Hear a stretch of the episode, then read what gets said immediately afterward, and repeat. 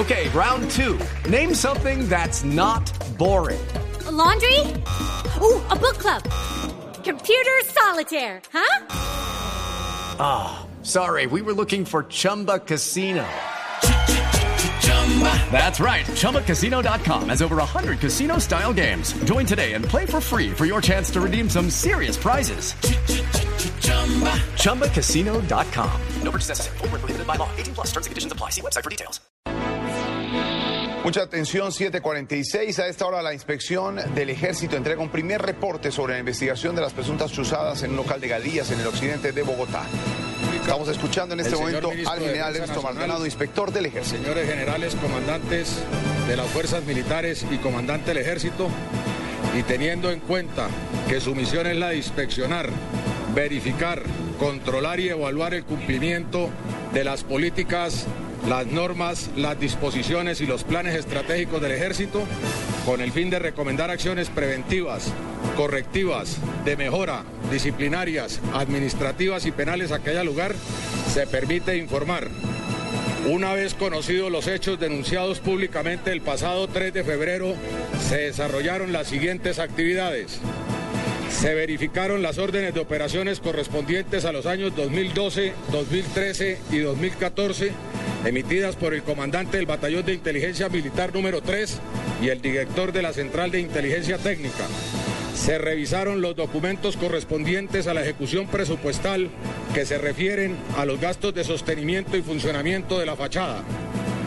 Se realizaron entrevistas informales en todos los niveles con personas de la institución comprometidas en el funcionamiento de la, de la fachada Bugly Hacker por escrito se solicitó información a la Fiscalía 56 delegada ante la Dirección Nacional del CTI, despacho que adelantó la diligencia de allanamiento y registro del inmueble, dependencia que tiene a cargo el material decomisado y está adelantando el respectivo estudio técnico.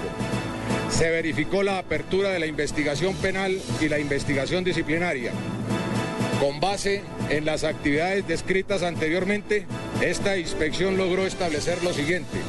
Primero, la creación de la fachada Bugly Hacker fue legal, con fundamento en la Constitución Política de Colombia, las directivas, reglamentos y el manual de manejo de redes e informantes, el cual se refiere a la fachada y a la historia ficticia.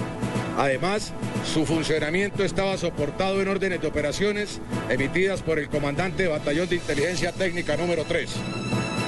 Segundo, para el funcionamiento de la fachada se utilizaron rubros que están autorizados por la ley, respaldados en la normatividad legal vigente y se encuentran con los debidos soportes.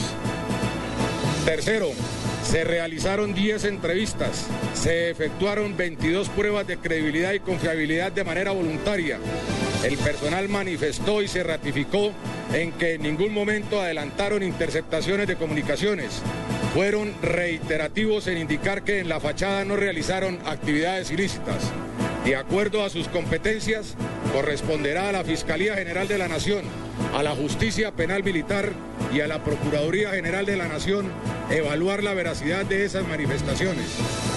Cuarto, ante esta situación, por escrito se solicitó a la Fiscalía 56 delegada ante la Dirección Nacional del CTI información respecto al material incautado y la posibilidad de emplear el mismo en la interceptación de comunicaciones, recibiendo respuesta a este requerimiento mediante oficio número 026 de fecha 10 de febrero de 2014 que menciona, abro comillas, Blue Radio. interrogante solo puede ser resuelto una vez los peritos en delitos informáticos adscritos a la Dirección Nacional del CTI culminen sus labores de análisis a los mismos, diligencia que requiere de un tiempo dispendioso, cierro comillas.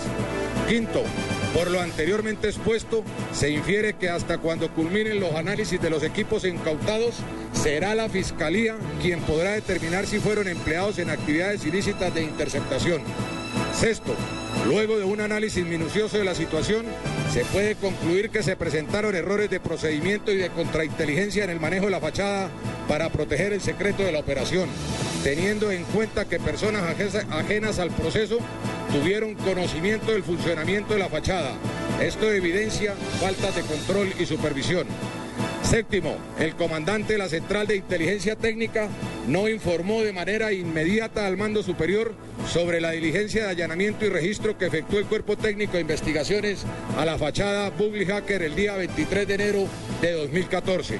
Octavo, el inspector general del ejército se permite recordar que por los hechos denunciados públicamente se adelantan dos investigaciones de tipo penal, una en la Fiscalía 56 delegada ante la Dirección Nacional del CTI y otra en el Juzgado 84 de Instrucción Penal Militar. Adicionalmente, el Comando del Ejército dio inicio a una investigación disciplinaria, la cual se encuentra en etapa de instrucción. Teniendo en cuenta lo anterior, el inspector general del ejército recomienda al señor general comandante del ejército nacional, primero, relevar de sus cargos a seis funcionarios que participaron directamente en la operación durante el periodo que se adelanten las investigaciones para brindar mayor transparencia, así como la defensa apropiada y el debido proceso. Segundo, ordenar revistas mensuales con documentación certificada a todas las unidades de inteligencia y contrainteligencia con el fin de garantizar que cada una de sus actividades se estén desarrollando dentro del marco de la normatividad legal vigente. Tercero, fortalecer la capacidad de la Inspección General del Ejército en relación a las obligaciones de inspección a la inteligencia y contrainteligencia definidas en la Ley de Inteligencia.